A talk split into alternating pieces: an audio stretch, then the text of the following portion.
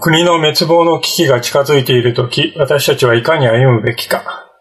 この命題は、鳥明屋の8月15日を今週に控えた今日の礼拝において大切な意味を持っているように思います。69年前、私たちのこの国は間近に迫った終わりを少しでも先延ばしようともがいていました。ある者は死ぬことばかりを考え、またある者は人を死地に追いやって自分自身が生き延びようと考え、ある者はただうずくまる。そのような日々を送っていたのです。今日の聖書箇所は、およそ国の存亡の危機という意味においては、先ほど述べた69年前の私たちの祖国と似た状況にあったと言えるかもしれません。しかしその展開、またその結末においては全く異なるものとなっています。今日私たちは何がこの違いをもたらしたのかを知るとともに、危機が予想される未来においていかに生きるべきかを御言葉を通して教えられたいと思います。改めて一節からのところに目を向けたいと思います。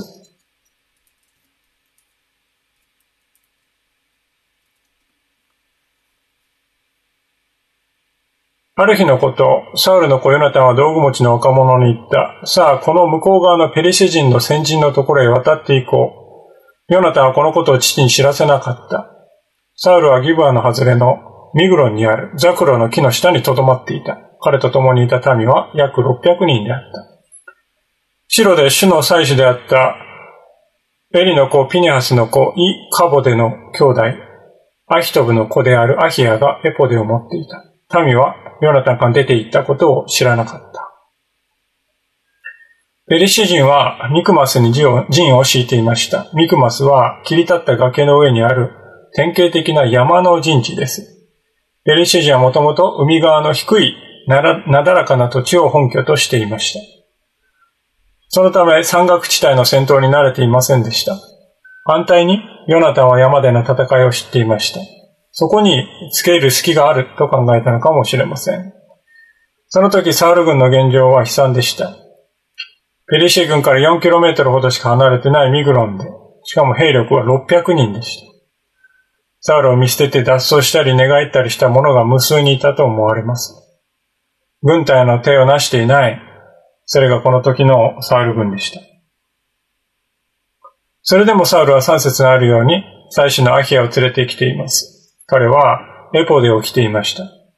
エポデとは祭司の装束の一つで、神の御心を知るために用いるウリムとトンミムを入れるところがついていました。サウルは今後どうすべきか、アヒアを通して主の御心を探ろうとしたのでしょうが、何の答えもなく途方に暮れていたと思われます。無理もないでしょう。アヒアはサムエルに対して、彼の家は称えれると宣言されたあの祭司エルの、エリの子孫だと書かれています。サウルの家に対する宣告とダブって見えるのは、明らかにサムエル記の著者が意図したことでしょう。そのような中で、ヨナタンがひっそりと出陣します。サウル軍の誰一人その出立を知らなかったのは、もし知らせれば必ず止められたからでしょう。王子を失えば戦意はもはや完全にくじかれるのですから当然です。ところが、ヨナタンの取った行動は実に大胆なものでした。4節から5節ヨナタンがペリシェ人の先人に渡っていこうとする私場の両側には、こちら側にも向こう側にも切り立った岩があり、片側の名はボゼツ、他の側の名はセネであった。片側の切り立った岩はミクマスに面して北側に、他の切り立った岩はゲバに面して南側にそそり立っていた。ヨナタンはボゼツとセネと名が付くほど有名な崖に無防備にも身を表そうと考えたのです。まあ、昨日調べましたら、この両地点の間の距離は400メートル、約400メートルで、谷底との高低差150メートルもあります。傾斜の角度は上りが27、下りが27度、上りが34度であります。まあ、余談ですけど、私は高校時代に日本最大斜度の45度のスキーのコースに行ったことがあります。もはやそこはあの坂ではなく崖という感じですね。転んだら最後下まで転がり落ちていくような状態でありました。まあ、ですから感覚にとしてはそれに近いようなスケールの酒、坂、崖であります。まあ当然なら、ながらこのような場所はおよそ戦いの場所としてはふさわしくありませんね。ヨナタンの狙いはそこにあったのかもしれませんが、聖書は次の説でヨナタの心中をもっと明瞭に示してくれています。6節ヨナタは道具持ちの若者に言った。さあ、あの割礼を受けていない者どもの先人のところへ渡っていこう。多分、主が我々に味方してくださるであろう。大人数によるのであっても、小人数によるのであっても、主がお救いになるのに妨げとなるものは何もない。ヨナタはまずペリシ人の割礼に注目しています。割礼はアブラハムに命じられたもので、ユダヤ人としての印でしたが、その意味するところは、神に捧げられた契約の民ということです。彼はあの割礼を受けていない者どもと言っていますが、これは差別用語として語っているのではありません。ヨナタは自分自身を主に捧げて契約の民の一員とされることを何よりも大切にしました。主はそのような心の割礼の目に見える印として体の活例を求めたのです。ペリシ人は全くそうではない生き方をしていました。ヨナタンはそこに勝利の前提があると考えたわけです。けれども、これに続く6節の言葉の中に彼の信仰の真髄が書かれています。大人数によるのであっても、小人数によるのであっても、主がお救いになるのに妨げとなるものは何もないという、この言葉です。これはヨナタンが自分自身を見ることを一切やめて、純粋に主だけを見ることにしたということを明確に表すものです。けれどもどうでしょうか？口で言うのは簡単ですが、実際に自分と自分の周りを見ることを一切やめることは非常に難しいことではないでしょうか。人間というものは自分で思っている以上に自分に縛られているものです。ある神学者が聖書が語る救いというものは罪からの救いに、救いであると同時に、自分自身からの救いでもあるとこう語っていましたが、まさにその通りだと思います。実際、二人でどうなるというのでしょうか？鉄の剣すらヨナタンの一本しかないんです。しかも相手は、13章の5節にあるように、戦車3万、騎兵6千、歩兵数万です。いやまあ無謀という言葉を通り越して狂っているとさえ思われるようなそんな状況ですが、それでもヨナタンは出ていくんです。何がそうさせるのか。もちろんヨナタはですね、二人だけの軍勢で戦って立ち打ちできるんだ。現実を見ないで。そうして、えー、出ていったわけではない。私にはとても立ち打ちはできないだろう。でも、主はそうではない。そう考えました。神様が一旦救おうともし決めたんなら、それをとどめることは何万何千の軍勢であろうと一切不可能なことだと彼は考えました。ですからヨナタンはですね、ここで自分自身というものと主なる全能の神ということ、お方をですね、明確にこう切り分けるということができたわけですよね。切り分けて考えることができたわけであります。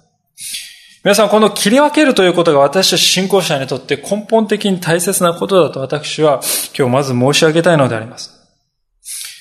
というのは私たちはあまりにもしばしば人間のフィルターを通して神を見るということをしてしまうからであります。私にはできない。周りの人にもできない。神様にもそれはできない、できっこないよ。まあ無意識に自分を物差しにして考えてしまうのであります。幼い子供をですね、見ていますと、彼らはいつも自分自身を尺度にして物事をですね、考えているということをよく親として見るわけであります。まあ自分ができることは周りの人もですね、まあ自分はですね、何でもできて幼児性万能かと言います。何でもできるし。そして大したことのないことをですね、得意げに誇ろうとしてくるわけであります。でしかし当然でありますけれども、成長するに従って子供はですね、そういう尺度をいつまでも持ち続けているということの問題ということに気づいていきます。もし大人になってからも幼児のように自分の尺度を周りに当てはめてですね、物事を考えていくならば、人間関係に大きな問題が出てくるでしょう。人が真の意味で成長するというのはどういうことか。それは、あれもできる、これもできる、これもできるようになった。もちろんそれも大事なことでしょうけれども、人が真の意味で成長するということは、自分の限界というものを謙虚に認めることができるようになっていく。そういうことではないかと思うんですね。なぜ自分の限界を認めることが大事かといえば、自分の限界を正しく知っているものでなければ、学ぼう、教えてくださいと言えないからですよね。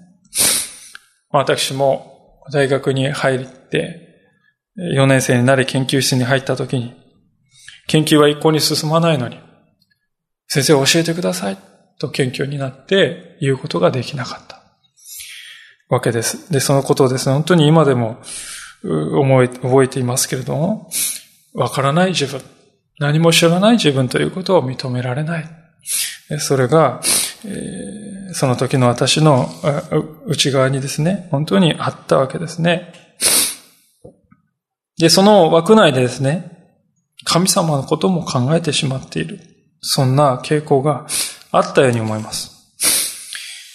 私たちは本当にそういうあり方で神様を見てはいけないと思うんですね。神様に向き合うときに私たちはですね、人間という枠をですね、超えていかなくてはならない。この方と、この方と自分とはですね、恋用のない無限の違いによって隔てられているのだと。謙虚に認めなくてはならない。自分にはできない、ありえない、そんなことが金輪際起こるはずがない、絶対にない、そういう枠内に、まあそういう言えば檻の中に神様を閉じ込めてですね、しまってはいけないんだということです。この方はですね、私たちと限られた想像力のですね、枠内から解き放たなくてはならないということです。その結果、私たち自身こそがむしろ、神の無限のですね、えー、力の、ごくごくわずかな現れにも耐えられないような、そんな小さなものなんだということを謙虚に認めなくてはならない。それが信仰に生きるということであります。ヨナタンがここで立った信仰というものはそういうものだったと思うんですよね。そうでなければ二人の軍勢を持って数万の軍勢に当たるということは発想すら湧かないでありましょう。まあ、ところで、そのようなヨナタンでありましたけれども、その彼に続いた人がいました。無名のですね、戦士の姿がここに記録されているわけであります。7節すると道具持ちが言った。何でもあなたのお心のままにしてください。さあお進みください。私も一緒に参ります。お心のままに。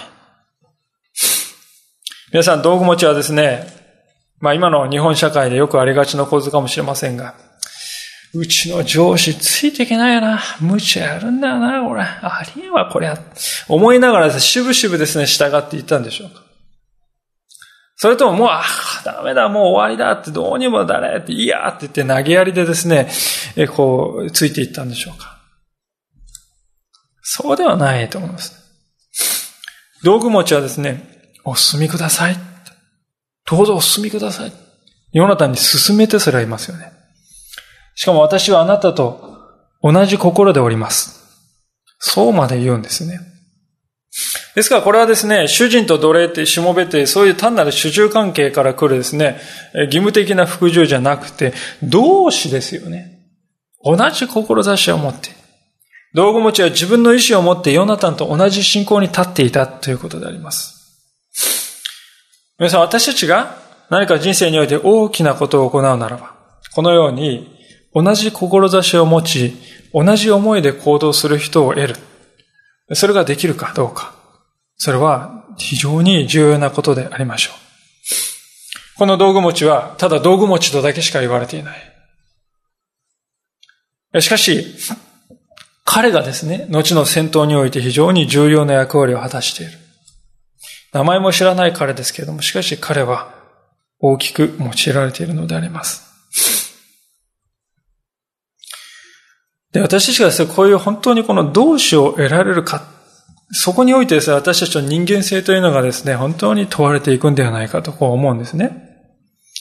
その点においてヨナタンという人はですね、後にあのダビデと単なる友達、単なる親友ということを超えて、自分と同じほどに愛し合うと。それほどまでに言われる。まあ、ある意味男女の関係をですね、をも超えるような、それほど親しいですね、えー、自分と同じほどに愛すると。そんな関係になっていく。これがヨナタンであります。どうやらヨナタンにはですね、人々を引きつけて、心を開いて豊かな交わりを持つことができる非常に豊かな人間的な魅力があったんだと思いますね。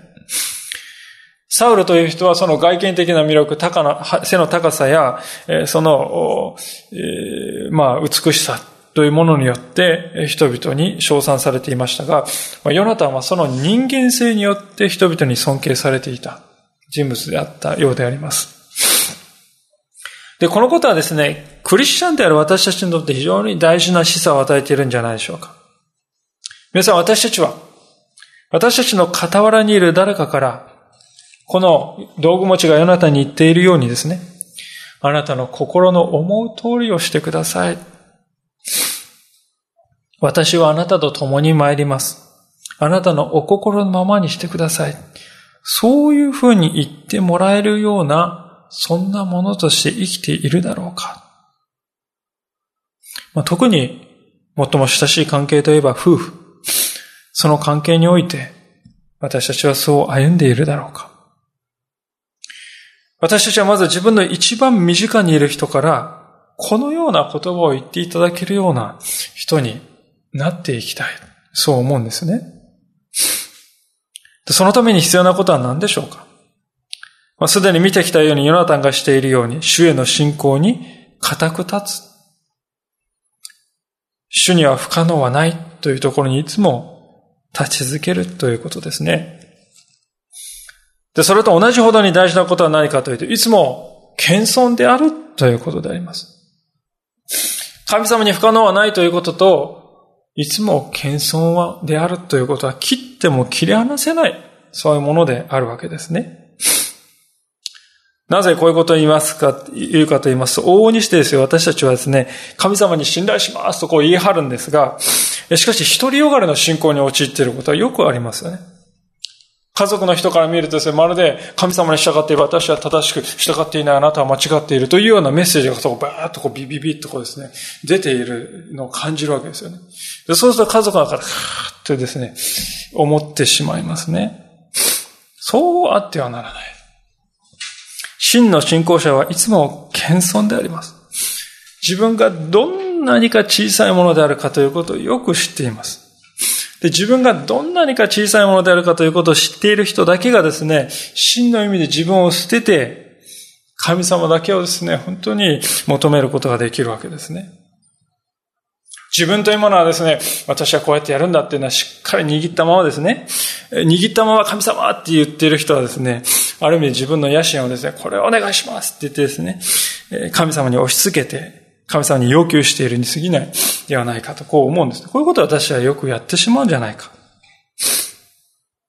ヨナタンという人は信仰の人です。たとえ、たった二人であっても神様が望まれるなら絶対に不可能はないんだとはっきり信じられる人です。しかし同時にですね、逆に、もし10万人の兵隊が自分にいても神様が望まれないんなら勝利はないってね、信じる。それも信じるわけです。この両方を信じるっていうことです。私たちはしかしどうでしょう？自分に10万人の兵隊がいたら3万人の敵に絶対勝てるってね。もう神様別に乗らなくても分かってる。でもですね、二人しかいない。ああ、神様って。これが私たちの姿ではないでしょうか。10万人の兵隊がいるときは神様の信頼を忘れてしまうが、二人しかいないときに限って神様と叫ぶような、そんなものではなかろうかと思うんですよね。しかしそれは真の意味で神様の前に従うものの姿ではないのではないかと思うんです。特に夫婦関係ともなると一番近い関係ですからごまかしは効きません。本当の姿が相手に対してさらされていきます。どのような時でも主により頼んでいるか、配偶者はですね、私たちをですね、えー、見抜いているわけであります。で、このヨナタンの道具持ちじゃない、いつもですね、寝る時もヨナタンと一緒にいるわけですから。そういうしもべですよね。もうある意味で夫婦以上に親しい。ヨナタンの本質を知っている、見抜いている人物で。そういう彼だから、そういう彼が、全幅の信頼をヨナタンですね、に対して置き、またヨナタンの信仰に対して置いているということです。私たちもですね、まあ、こういう仲間を得たいし、こういう夫婦関係でありたいし、こういう兄弟姉妹の関係でありたいと、こう、切に願うのであります。さあ、こうして二人は崖の手前までやってきましたが、ヨナタンはそこであるテストを行うことを試みたわけであります。それが8節ですが、ヨナタンは言った。今我々は、あの者どものところに行って、渡って行って彼らの前に身を表すのだ。もしも彼らが、俺たちがお前らのところに行くまでじっとしていろと言ったら、我々はその場に立ち止まり、彼らのところに登っていく前。もし彼らが我々のところに登ってこいと言えば、我々は登っていこう。ヨナタンはですね、ここで、まあ直前まで来たんですが、ここからさらに最後に行くかべき、行くべきか行かざるべきか、その判断にペリシ人がどういう反応をするか、それを利用しようじゃないかと言いますよ。で私たちこれを見るとですね、一見するとヨナタンがですね、こう一か八かの賭けをしているようなね、あるいは神様をテストしているかのような、そんな風に見えるんですけれども、まあよく見ると、そうではないということがわかります。もうすでに見てきたように、6節において、ヨナタンは神様の救いを妨げるものは何もないんだというところに信仰に固く立ってしまっています。で、ここで気が早い人ならですね、もうこういう信仰の確信が与えられたんだったらもう勝利が決まってますよって言って、はい、やりましょう。え、ところになってもおかしくはない。これ私たちはよくやることではないでしょうか。しばしば私たちはまだ神様の御心は示されていないのに、ああ、もうわかりましたと言ってですね、安易に考えて身思いを誤解するということがあるんです。で、サウロはですね、まさにその典型的な例ですが、聖書という書物はある意味ではそういうふうにしてですね、神様の御心ではないのに御心であると誤解してきた人々のですね、歴史とも言えるかもしれない。し、読んだのはそういう安易なところには立たなかったということです。彼は神様の御心を知ることは非常に難しい。神様の身をな計りがたきことを彼は十分にわきまえて、だからこそ確証を求めたのであります。それがこのペリシテ人に対するこのやりとりでありますね。彼はすでにしっかりとした信仰に立っておりました。で、その、ですからそのまま進んでも勝利を与えられたかもしれない。しかし、それでもなお彼は、これは疑いもなく主の御心であると知るまでは私は動かないと決めたんであります。これはですね、私たちにとって非常に重要な教訓のように思うんですね。なぜかと言いますと、私たちはしばしばこういうことをします。不安で不安で仕方がない。この不安を消してもらいたい。それで神様の印を求める。そういう罠にしばしば陥るからであります。十分に平安が与えられるまで祈ってきたわけではない。耳を澄まして巨神大会にじっくりと御言葉に聞いてきた、聞こうとしてきたわけでもない。ただ私は手っ取り早い結論だけが欲しいのです。主を、印をお与えください。そして失敗をする。私自身も非常に苦い経験をいくつか持っております。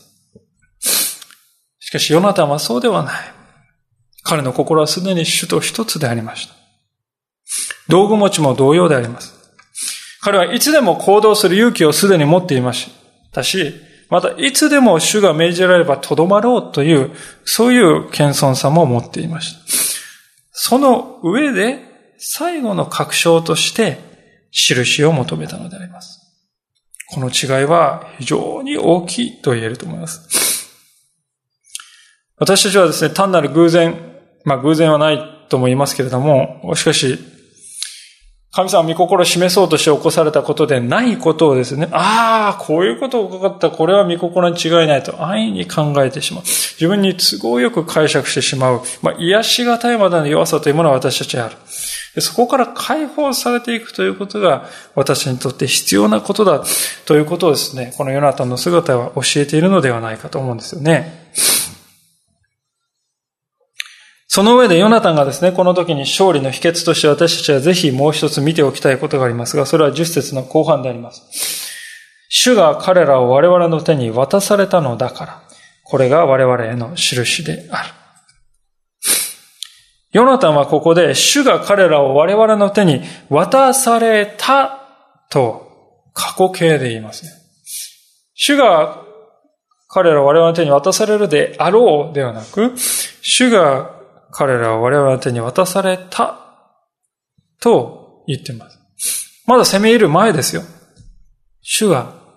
彼らは我々の手に渡されたのだからと言うんですね。これは先取りの信仰のですね、典型的な例だと言えると思います。マルコの11章の24節というところで、イエス様はですね、この先取りの信仰について次のように語っております。もし開けられる方は、一箇所開けていただきたいと思いますマルコの11章の24節でありますが、え第3版の方は90ページです。第2版お使いの方は、え82ページか83ページであります。マルコ11章の24節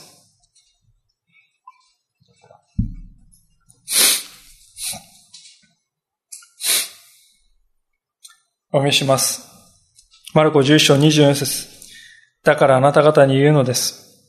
祈って求めるものは何でもすでに受けたと信じなさい。そうすればその通りになります。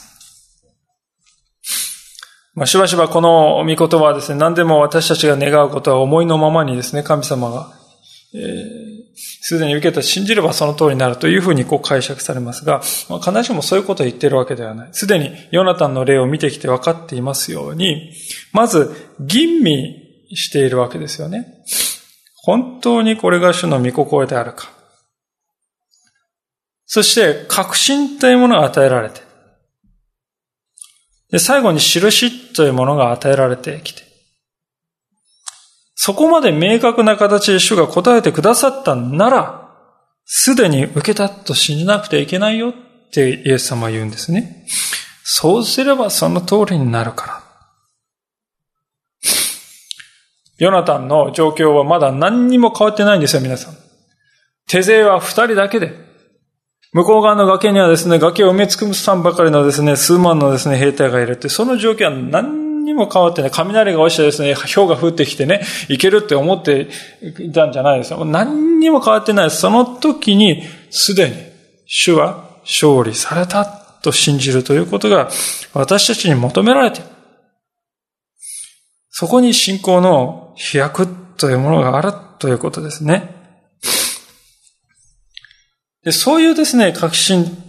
信仰に立った時に何が起こるか。まあ、それは予想されたことでありますけれども、まさに、えー、その通りのことが起こってくるのであります。もう一度サムエル記に戻りますが、えー、11節でありますが、こうしてこの二人はペリシテ人の先人に身を表した。するとペリシテ人が言った。やあ、ヘブル人が隠れていた穴から出てくるぞ。まあ、ヨナタンと道具持ちがよじ登ってですね、こう、バッとこう、身を表すはいないですね、400メートル離れた向こう側のですね、段階からですね、大声がしました。まあ、おそらく、あははとですね、せせら笑う声か、声も一緒にでしょうね。えー、そして12節、先人の者たちはヨナタンと道具持ちとに呼びかけていった。俺たちのところに登ってこい、思い知らせてやる。思い知らせてやるというのはですね、直訳するとですね、物事の道理というものを教えてやろうじゃないかって、そういう言葉なんです。大人が子供に教えてやろう。まさにそのように当然の起こるべき結末を見せてやろうではないかと、こう言ってるわけですよ。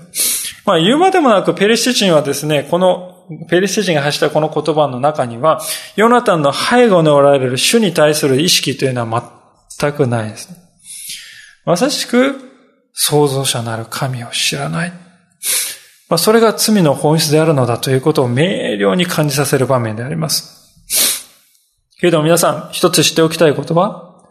このようにして私たちは信仰に立った時にこの世の人々が私たちを、神の民をなじってくるならば、それは勝利の前触れだということを私たちはぜひ知っておきたい。聖書を見ますと、同じような目にあった人は数限りなくおります。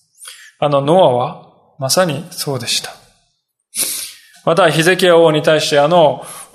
ですね、アッシラのですね、将軍が発した言葉もまさにそうであります。そしてまたこのヨナタンに対する屈辱的な、侮辱的な言葉。私たちもですね、神様に従って生きていくときに同じような経験をあるいはすることがあるかもしれません。で、そういう時私たちは往々にして何がって言ってですね、言ってしまうんですね。そういうふうに私たちが憤慨する必要はないんだということを私たちは知りたい。なぜかというと、誰がなじられたんですか？私たちがなじられたのではない。主がなじられたのであります。国連の総会に行ってですね、ある国の大使をですね、えー、た方おかしいって言った時にですね、必ずしもその国の大使個人をですね、攻撃しているというよりも、その大使が来ている国をですね、なじったということになりますよ。ですから私たちは神の大使である。神の祭司である。聖書はそう言っています。その私たちをなじるということは、全能の死をなじっているのと同じことなんだ。だからもうすでにですね、これは私たちの領域のことではない、神様の領域のことなんだと、そう考えればいいのです。神様はどうなさるか、それに私は委ねるべきだ。そうすればいい。あんなこと言ってます。許せない。言い返さないと。論破しないと。でも私なんかまさにですね、そういう人間でありました。今でもですね、こうスイッチが入ると、論破するスイッチが入ってしまって、後からカーってやってしまったっていうのがありますね。だいぶ回数は少し減ってきたと思いますが、若かりし頃はまさにそうでありました。しかしそういうふうに私たち自身が憤って反応する必要はない。むしろそういう時に私たち信仰がですね、あらわになるのです。私たちはともするとですね、私が頑張って神様をお守りしなくてはなんて考えてないでしょう。神様のプライド私がお守りしなくては神様はなじられてしまう。かわいそうだ。そんなことを考える必要はない。私たちが神様を守っているのではなく、神様が私たちを守っているのであります。これがあべこびになるときにですね、何よっていう感覚が出てくるんですよね。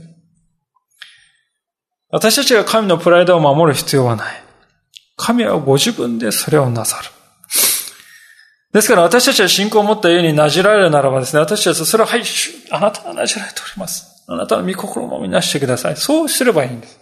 横流しして。そうすれば主がことを変わって行ってくださる。で、それがまさに13節からのところで起こるわけですが、ヨナタンは手足を使ってやじ登り、道具持ちも後に続いた。ペリシ人ヨナタンの前に倒れ、道具持ちがその後から彼らを撃ち殺した。ヨナタンと道具持ちが最初に殺したのは約20人で、それも一区引きの牛が一日で耕す畑のおよそ半分の場所で行われた。こうした陣営にも野外にも、また民全体の、これはペリシテ人ですね。民全体のうちにも恐れが起こった。先人の者、略奪隊さえ恐れおののいた。地は震え、非常な恐れとなった。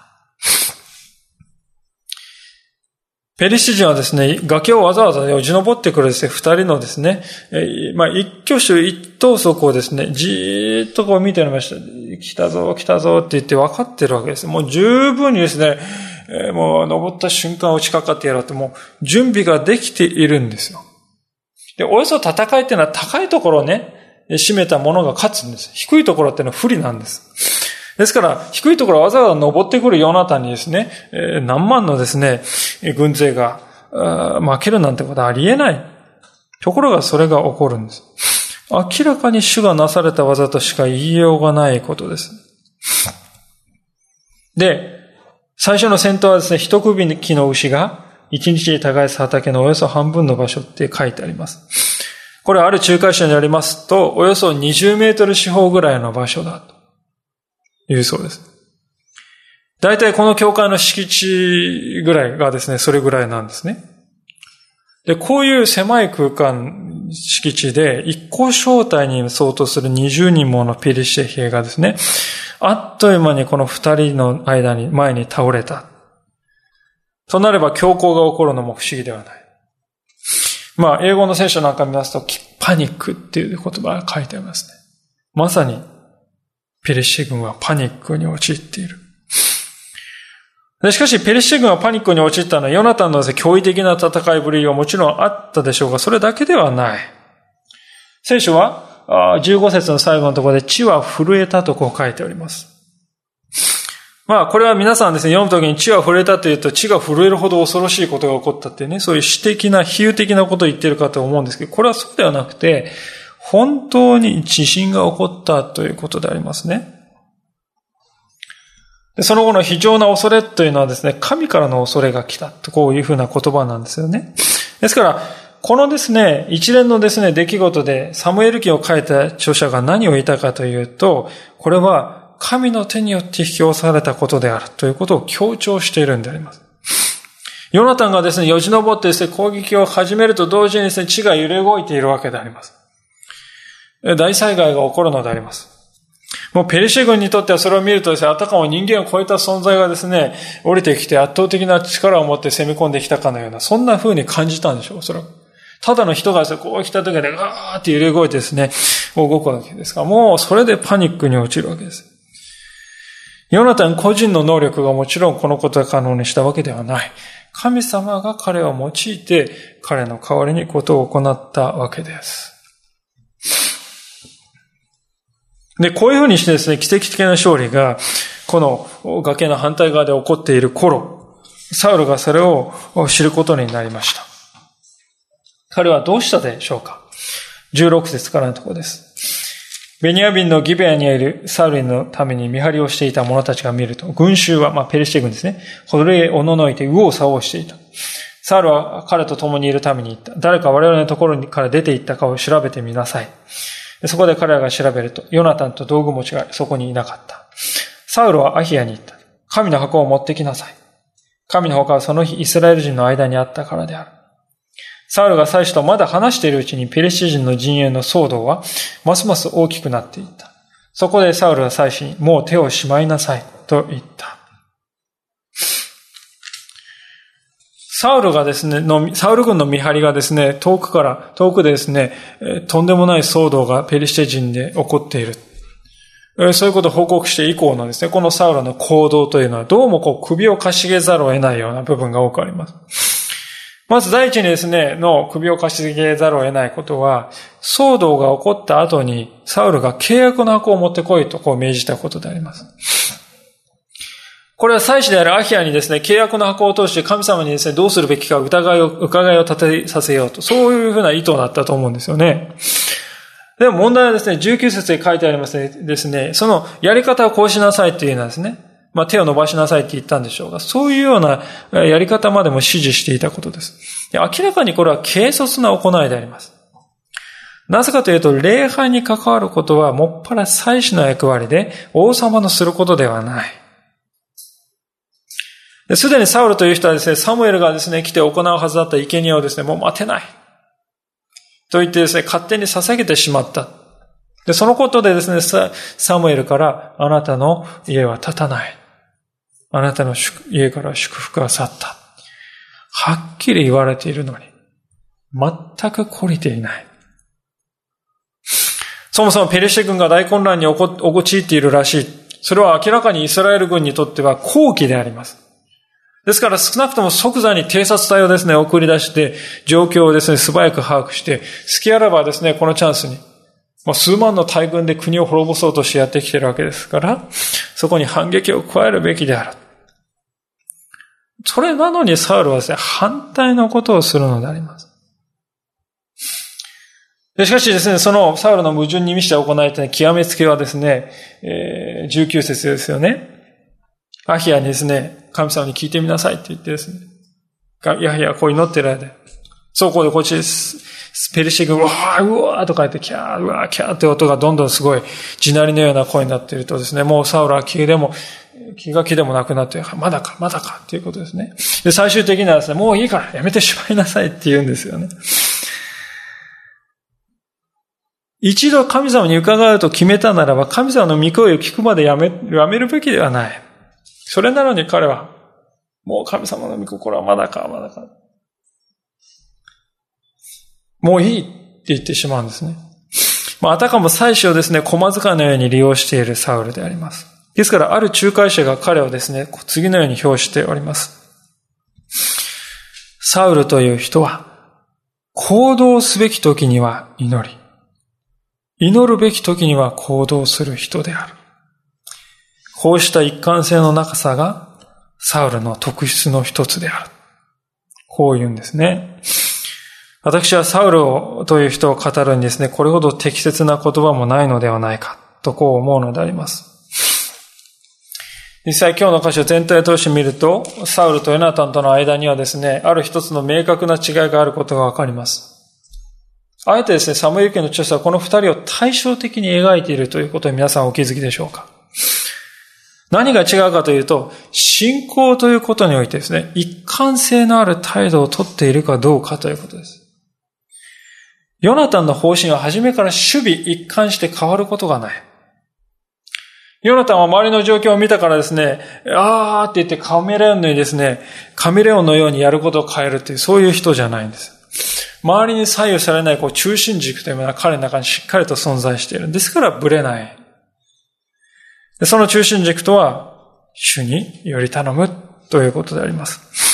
で、この点においてヨナタンは終始変わることがなかった。だからこそ主はこのヨナタンをお持ちになって、この